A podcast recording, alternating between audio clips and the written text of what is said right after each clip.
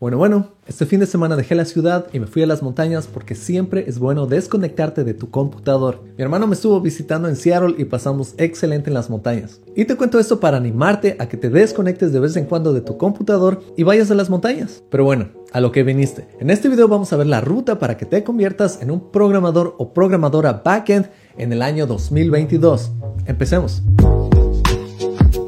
Hola, soy ingeniero de Seattle en software programador X y antes de empezar te invito a que le des un like, te suscribas a este canal que viene muchísima más información relacionada con la programación. También de paso te invito a que estudies conmigo en Academia X. En Academia X te voy a enseñar todas las tecnologías para que te conviertas en un programador o programadora full stack. En mis cursos te enseño HTML, CSS, JavaScript, el DOM, te enseño el Pern Stack que incluye React, incluye PostgreSQL, incluye Node.js y Express para que crees aplicaciones web. Y ahora sí, lo que necesitas aprender en este año para convertirte en desarrollador o desarrolladora backend empieza con algo muy similar a las tecnologías que vimos en mi video de ruta para ser desarrollador frontend en el año 2022. Ese video lo puedes ver aquí. Necesitas saber lo básico de cómo funciona el internet, cómo funciona tu sistema de archivos y cómo puedes crear y editar archivos con un IDE. Una opción es IntelliJ que utilizo yo y solo pasas utilizando el mouse. O puedes aprender algo como Vim que es para guitarristas de heavy metal. Más detalles sobre lo que acabo de explicar están en ese video. Además de todo esto, también te recomiendo que aprendas HTML, CSS y JavaScript de una manera muy superficial. Estas son las principales tecnologías en el lado del cliente, pero tú como desarrollador backend vas a interactuar todo el tiempo con el cliente. Así que es una muy buena idea que sepas superficialmente cómo funcionan estas tecnologías. Y ahora sí empecemos con lo que realmente necesitas en esta ruta. Cuando piensas en el frontend, este es del lado del cliente y todo el código que escribes se va a correr en un navegador. Así que un desarrollador frontend va a tener que saber bastante del navegador y cómo puede comportarse este navegador en los cientos de dispositivos que existen allá afuera. Tú como programador backend vas a tener otro tipo de conocimiento muy distinto. Como tú no te vas a enfocar en las computadoras de tu cliente, tú te vas a enfocar en el lado backend que son computadoras que tú controlas. Estas computadoras no van a tener un lado visual porque no hay un lado visual en el lado backend. Así que la forma en que vas a crear código va a ser mucho más abstracta. Vas a aprender muchísimas tecnologías y conceptos que no puedes verlos visualmente. Eso quiere decir que la mayoría de tu tiempo vas a pasar escribiendo código que no tiene una representación visual muy amigable. Es más que nada un editor y una terminal. Y como tú vas a crear código para estos computadores que sirven información al cliente, vas a tener que saber bastante de cómo se comportan estos computadores. Para eso vas a tener que saber muy bien cómo funcionan los sistemas operativos en general. Vas a tener que saber cómo funciona la terminal, cómo funcionan los programas y procesos y cómo manejarlos. Vas a aprender sobre concurrencia e hilos de procesos. De seguro vas a tener que aprender los comandos esenciales para la terminal pero también vas a tener que aprender unos un poco más avanzados. Algunos muy importantes son grep, SSH y find. Así que si no te gusta ningún color más que el negro y las letras blancas, ser backend es para ti. Así serían todos mis videos si yo fuera un programador backend. También vas a tener que tener un mejor entendimiento de cómo funciona la memoria y cómo se maneja la memoria en un programa. Vas a tener que aprender sobre la comunicación entre procesos, es decir, entre múltiples programas que están corriendo en tu computador, y vas a aprender sobre manejo de I.O. I.O. significa in and out y es el proceso en el que grabas información a tu disco duro y también en el que lees, editas o borras información de tu disco duro o de cualquier tipo de memoria que tengas como SSD. Vas a aprender también sobre POSIX y POSIX realmente es un estándar para que exista compatibilidad entre diferentes sistemas operativos. Es muy probable que tu servidor, que es un programa, corra en diferentes sistemas operativos como Windows, Mac OS o Linux. Y por supuesto vas a aprender conceptos generales sobre networking. Esto incluye saber sobre clientes y servidores, también sobre direcciones de IP, routers, firewalls y en general cómo funciona el hardware que se conecta a diferentes computadoras, cómo se transmite la información y cómo crear también redes virtuales dentro de un mismo computador para que haya comunicación entre diferentes procesos y al mismo tiempo haya seguridad. También vas a saber sobre diferentes puertos que se utilizan en tu computador y cómo se utilizan estos.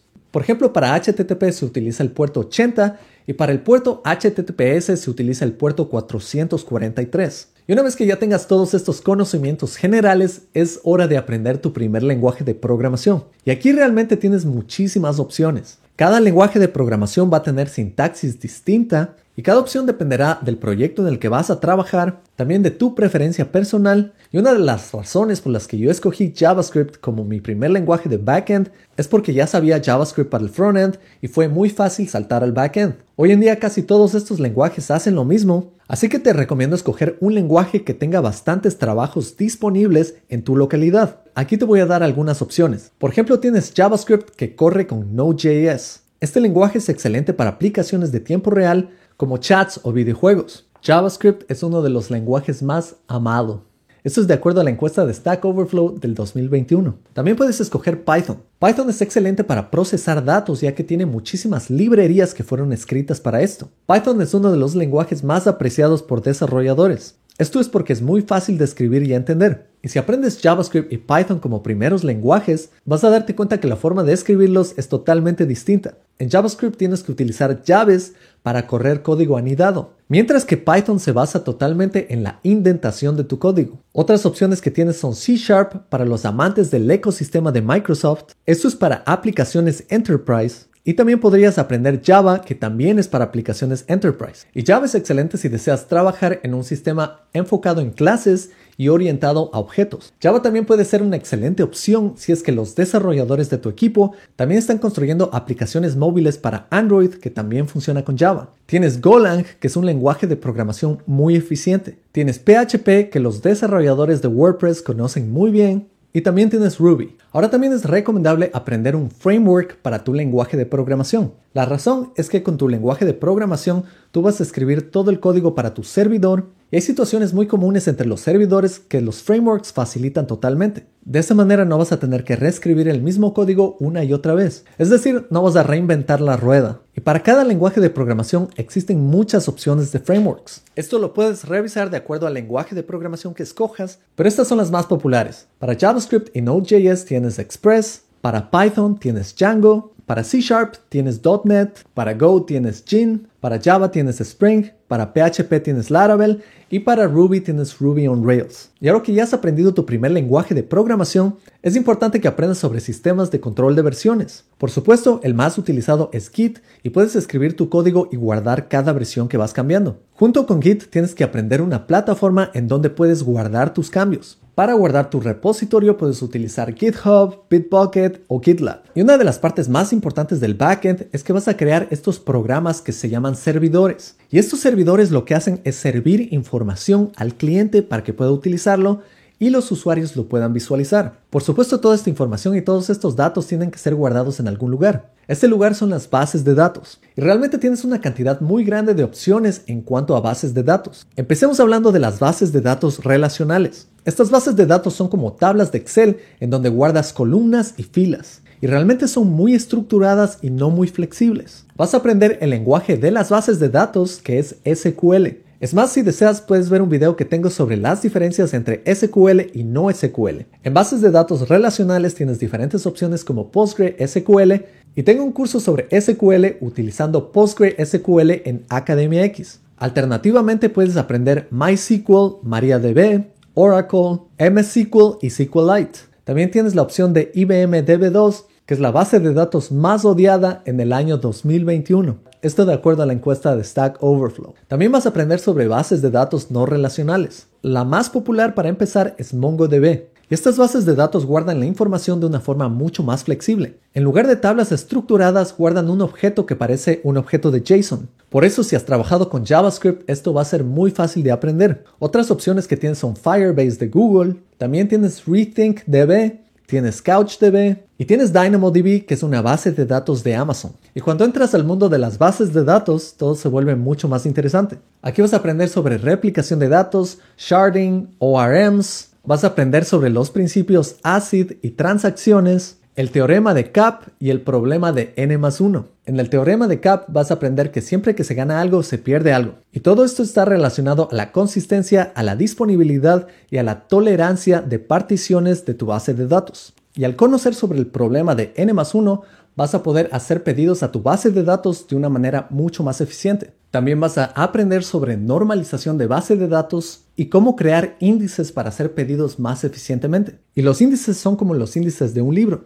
te ayudan a encontrar la información rápidamente. Y con esto ya tienes los conocimientos fundamentales. Conocer tu lenguaje de programación, el framework para tu lenguaje de programación, y la base de datos te va a dar lo suficiente para crear servidores. Normalmente los programadores full stack aprenden estas tres tecnologías y una tecnología adicional en el frontend para crear aplicaciones. A esto se les llama stacks o pilas. Por ejemplo, debes haber escuchado del MinStack que tiene a MongoDB, tiene a Angular, tiene Node.js y Express. También debes haber escuchado del MERN que tiene a MongoDB, tiene a React, tiene a Node.js y tiene Express. Y el stack que yo tengo disponible en Academia X es el Pern Stack. El Pern Stack incluye a PostgreSQL, Express, React y Node.js. Y con esto vas a poder construir tu servidor, pero hay muchas otras cosas que también tienes que aprender. Vas a aprender más a profundidad sobre APIs. Esto significa Application Program Interface. Y simplemente son interfaces que permiten que estas tecnologías se comuniquen entre sí, es decir, la comunicación entre tu servidor y tu base de datos, tu servidor y el cliente,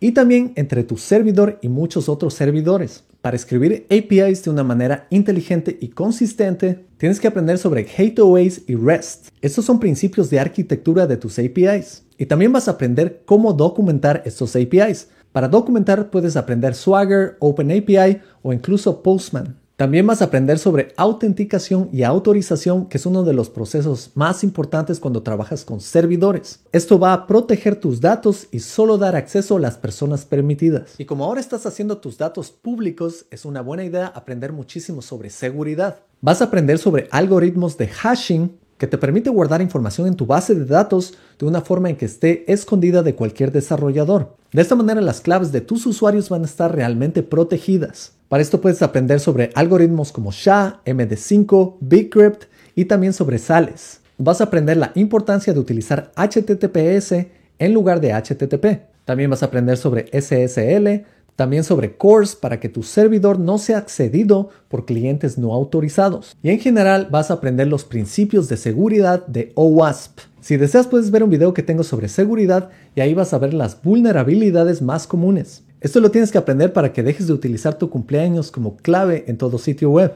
Y una vez que empieces a crear tus servidores, vas a tener que aprender más sobre arquitectura, porque una aplicación puede tener un servidor o muchísimos servidores. Algunas de estas arquitecturas son arquitecturas monolíticas, también microservicios y hoy en día se utiliza bastante serverless. Y serverless significa sin servidor en donde tu código corre inmediatamente y después se apaga el proceso. También vamos a aprender sobre las mejores prácticas de programación. Aquí tienes Solid, Keys, You Ain't Gonna Need It y también el principio de Dry. Todos estos principios los puedes ver en este video. Adicionalmente, existen sistemas especializados en el backend para situaciones muy únicas. Por ejemplo, en lugar de utilizar una base de datos en ciertas situaciones, puedes utilizar un motor de búsqueda. Las opciones más comunes son Elasticsearch y Solar. También puedes aprender sobre Message Brokers, que es una forma de transmitir información que es diferente a los APIs REST. Puedes imaginarte que son como WebSockets para el backend. Y WebSockets en español no es soquetes de la web. Y entre estos tienes a RabbitMQ y Kafka. También vas a aprender sobre contenedores y para esto vas a utilizar Docker. La idea de Docker es que vas a poder empacar tus servidores en contenedores y estos los vas a poder desplegar en cualquier sistema operativo. De esta manera van a ser compatibles, no vas a tener ningún problema y puedes duplicar todos estos contenedores para mejorar tu escalabilidad. También puedes aprender sobre GraphQL, que es una tecnología relativamente nueva en la que le das al frontend mucho más control sobre los datos. También tienes bases de datos de grafos como Neo4j y tienes sistemas específicos que te van a ayudar muchísimo con caching. Para esto vas a aprender muy bien sobre CDNs y también puedes aprender tecnologías como Redis y Memcache. Como todo sistema que tiene código, también vas a tener que aprender sobre pruebas para tu código. Esto incluye unit test, integration test, functional tests. Y estos normalmente los corres en pipelines. Para esto vas a aprender sobre CI/CD, que significa integración continua y desplegamiento continuo. De esta manera, cuando hagas cambios en tu código, vas a poder desplegar tu proyecto y por supuesto vas a correr cierto código antes de desplegarlo. De esta manera te vas a asegurar de que va a funcionar muy bien. Y hay un lado de la programación que se enfoca totalmente en esa área, y estos son los DevOps. En ese mismo lado existen sistemas de servidores mucho más eficientes que van a estar sentados frente a tu servidor. Para eso puedes aprender sobre Apache o Nginx. Y finalmente, cuando quieras llevar todos estos conocimientos a un lugar más avanzado, vas a tener que aprender sobre técnicas y estrategias de mitigación de riesgo. Y estas estrategias las utilizas cuando tu sistema ya sea bastante grande, es decir, sea utilizado por millones de usuarios. Para esto vas a entender mucho más a profundidad las diferencias entre escalamiento vertical y horizontal. También vas a aprender sobre estrategias de migración de datos, especialmente cuando cambias entre sistemas. Vas a aprender también sobre diferentes técnicas que puedes utilizar cuando tienes muchísimos usuarios. Algunas de estas son Circuit Breaker, Back Pressure, Load Shifting, Graceful Degradation y Throttling. Y para un sistema realmente grande vas a tener que monitorear a profundidad este sistema. Y para esto existen cientos de herramientas. Algunas que te recomiendo y yo he utilizado son Logly, New Relic. Y si utilizas diferentes sistemas de la nube como Amazon AWS, tal vez Google Cloud o Azure, vas a encontrar diferentes servicios que te van a ayudar con monitoreo, también con el despliegue de tu código, también con el hosting y mucho más. Y puedes escoger también mi plataforma favorita que es AWS y ayuda mucho al tío Besos.